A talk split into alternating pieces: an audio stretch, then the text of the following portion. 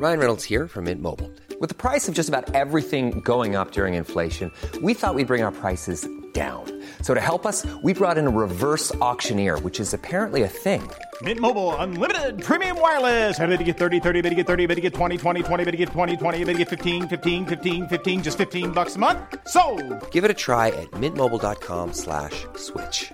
$45 upfront for three months plus taxes and fees. Promo for new customers for limited time. Unlimited more than 40 gigabytes per month. Slows. Full terms at mintmobile.com.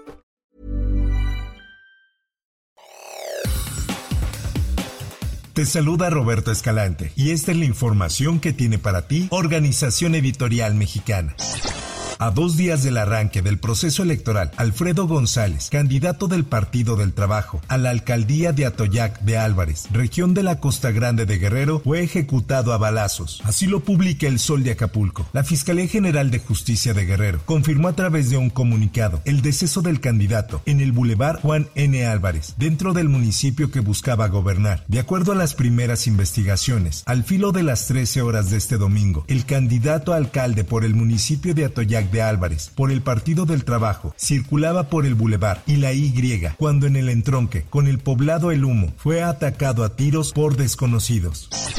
En información internacional, el ataque de bandas armadas a la prisión civil de Puerto Príncipe en la noche del sábado permitió la fuga de 3.597 presos, de un total de 3.696, lo que supone algo más del 97% de los reclusos, de la que es la mayor cárcel de la capital haitiana. Así lo informó este domingo el colectivo de abogados para la defensa de los derechos humanos, y además comentaron lo siguiente. Escuchemos está muy tensa, muy difícil.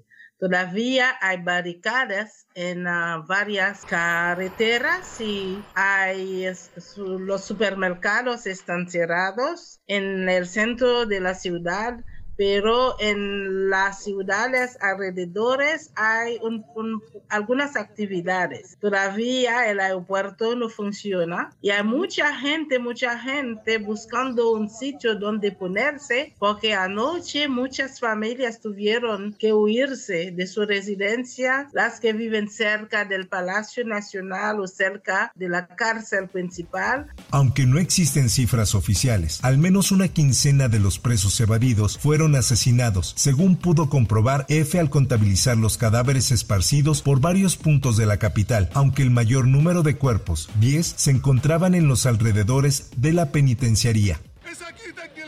Podemos resolver el problema de la inseguridad que azota actualmente al país. Sin embargo, es indignante que todas las autoridades se desplacen en coches blindados, mientras que el pueblo no dispone de vehículos blindados y la policía ni siquiera cuenta con chalecos antibalas.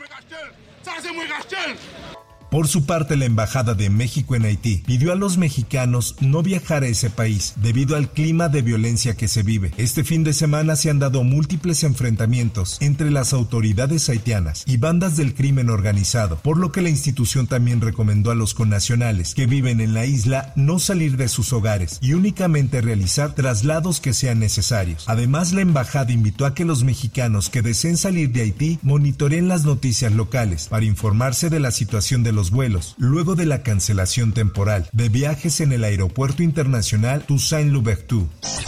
Por otra parte, decenas de civiles murieron este domingo en la ciudad de Gaza, en el norte de la franja, cuando el ejército israelí abrió fuego contra ellos, mientras esperaban ayuda humanitaria en medio de una crisis de hambruna. Así lo informó el Ministerio de Sanidad en el enclave palestino. Las víctimas estaban en ese lugar, esperando camiones de harina, aseguró un vocero del Ministerio AF, al explicar que carece de los números precisos de muertos, ya que los cuerpos se encuentran esparcidos en la calle, sin que nadie pueda acceder a ellos. Nadie se atreve a contar por la peligrosidad de la zona.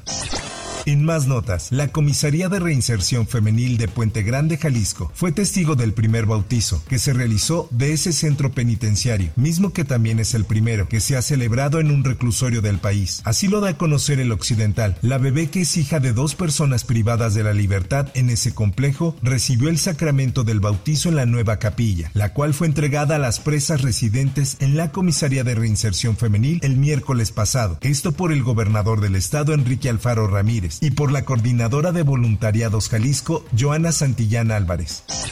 Por otra parte, 3 de cada 10 migrantes en la frontera sur de México tienen sífilis o alguna otra infección de transmisión sexual, según advirtió este domingo la organización Brigada Callejera en apoyo Elisa Martínez, que realizó pruebas en la zona. Así lo informa el Heraldo de Chiapas. Ante el flujo migratorio, asociaciones como estas han realizado pruebas rápidas para detectar enfermedades de transmisión sexual en migrantes que están en Tapachula, en el límite de México con Guatemala. Y así lo informó Cristian Gómez, responsable de Brigada Callejera gestión de los trabajos directamente en los centros de trabajo de toda la población migrante, que son bares y cantinas, y hemos detectado una afluencia de, de, la enfermedad de sífilis que está siendo atendida de forma primaria, porque hoy detectamos a una persona y al siguiente día se le da su tratamiento para que padezca o lleve un control de esta enfermedad, que es para la sífilis, para que se erradique. En notas deportivas.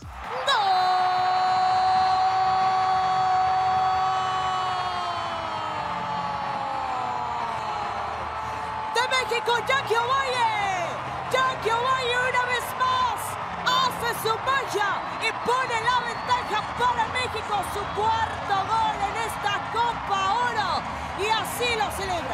derrotó este domingo 3-2 a Paraguay en Los Ángeles, Estados Unidos, y se clasificó a las semifinales de la primera Copa Oro del fútbol femenino en las que chocará contra Brasil. Esta es una nota que publica el esto. La otra semifinal del miércoles enfrentará a Canadá contra la ganadora del último cruce de cuartos de final del domingo entre la anfitriona Estados Unidos y Colombia. El equipo azteca debe agradecer que tiene una jugadora como Jackie Ovalle, la maga, apodo que justifica en cada minuto en el campo, quien hizo posible que el partido siempre estuviera a los pies de México, a pesar de que Paraguay puso en aprietos a las de Pedro López. Hasta aquí la información y te recuerdo que para más detalles de esta y otras notas, ingresa a los portales de Organización Editorial Mexicana.